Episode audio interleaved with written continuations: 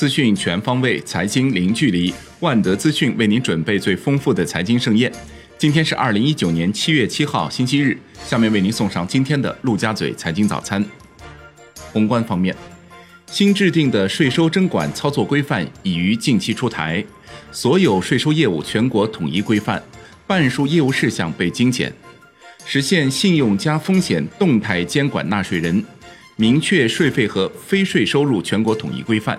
纳税人身份证件等资料不再需报送，监管纳税人风险结果计入信用积分。上财发布《二零一九中国宏观经济形势分析与预测年终报告》，报告指出，预计今年经济增速为百分之六点一，消费增长百分之八，投资增长百分之五点七，出口增长百分之一点六，人民币对美元汇率维持在六点八五到六点九五区间。财政政策仍有必要主动发力。国内股市方面，瑞银证券钱于军表示，随着年底名胜扩大 A 股纳入因子至百分之二十，预计有七百亿美元的资本净流入中国市场。同时，今年中国债券正式纳入彭博巴克莱债券指数，外资进入中国未来应该是一个新常态，而且也是必须的。银河证券紧急问责弃购事件称。公司党委连夜召开紧急会议，给予交易主管团队负责人撤职并降级处分、调离投资岗位，给予新股信息员交易员诫勉谈话等。同时，对自营投资总部总经理、交易主管分别给予党内警告、严重警告处分。公司党委要求公司业务条线负责人向公司党委作出检查，全面加强条线管理。据券商中国报道，近期科创板新股出现预期超募现象，在注册制改革试点条件下，超募是一个伪命题，是一种正常现象，绝不能将其简单的等同于由上市公司主观意志决定的圈钱活动。金融方面。央行副行长陈雨露在二零一九青岛中国财富论坛上表示，要加快推进多层次金融市场体系的建设，支持企业年金、商业养老保险等财富管理业务发展。银保监会副主席曹宇称，资管业务经过二十多年的发展，已成为金融业重要组成部分。截至今年一季度末，资产管理余额将近八十万亿，规模超过金融资产总规模的近四分之一。银行业、保险业资管产品余额近四十四万亿，占资管市场总规模的百分之五十五。互金整治领导小组和网贷整治领导小组近日联合召开了网络借贷风险专项整治工作座谈会。会议指出，第三季度将继续严格落实降机构数量、降行业规模、降涉及人数的“三降”要求，整改基本合格网贷机构将于四季度纳入监管试点。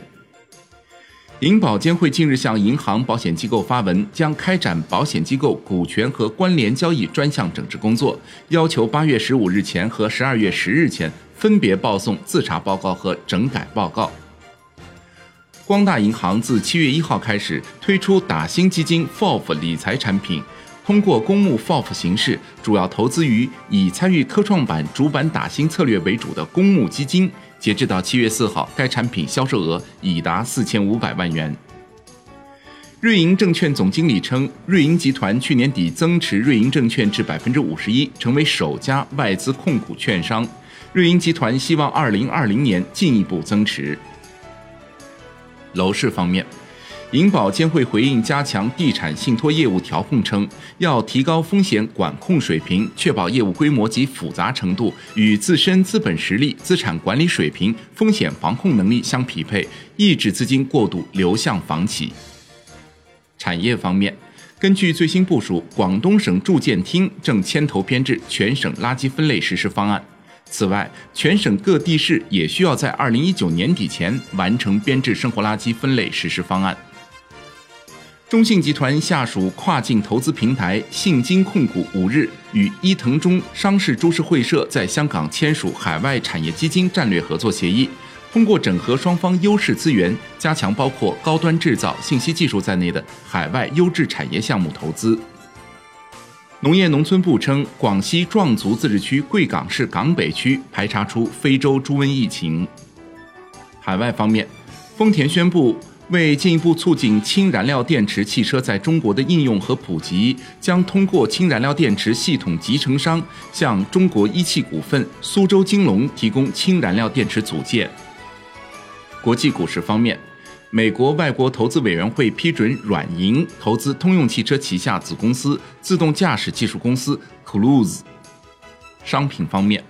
本周全国水泥市场价格环比降幅为百分之零点七，价格下跌区域主要有辽宁、福建、河南、江西、云南和贵州，跌幅为每吨十到三十元。七月初，国内水泥市场受持续降雨影响，下游需求表现依旧欠佳，企业出货多维持在六至八成水平，水泥价格继续维持震荡下行态势。